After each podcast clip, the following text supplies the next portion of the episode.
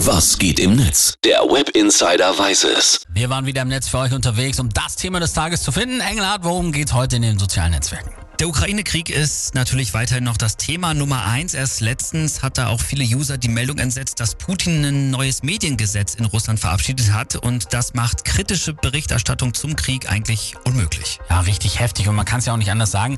Wir sehen da einen beispiellosen Fall, wie sich eine Autokratie langsam zu einer Diktatur entwickelt. Das stimmt. Internet-User aus der ganzen Welt haben ja versucht, diese Zensur und Propaganda irgendwie zu umgehen. Wir hatten ja auch schon darüber berichtet, dass Google-Bewertungen für Restaurants in Russland eben genutzt werden, um über den Krieg aufzuklären, genauso wie zum Beispiel die Love-App Tinder. Ja, Tinder hat sich jetzt aber auch schon aus Russland zurückgezogen, das klappt ja also nicht mehr. Genau, und äh, jetzt sind wir auch schon quasi beim Kernthema angekommen. Es gibt da nämlich noch einen Fels in der Brandung. Ein westliches Unternehmen hat sich nämlich noch nicht aus Russland verabschiedet.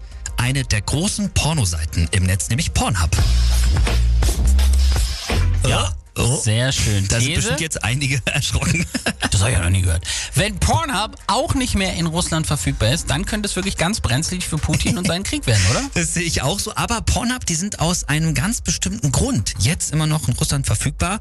Es kann nämlich sein, dass wenn du dir momentan in Russland so ein Filmchen mal zur Entspannung angucken willst, dass stattdessen eben ein Antikriegsvideo gezeigt wird. Schlau. Ja, das ist richtig schlau. Du musst dir vorstellen, die meisten Videoportale sind eben mittlerweile in Russland zensiert, aber nicht Pornhub. Also können die da noch aufklären, was wirklich, also was es wirklich mit Putins sogenanntem Sondereinsatz in der Ukraine auf sich hat.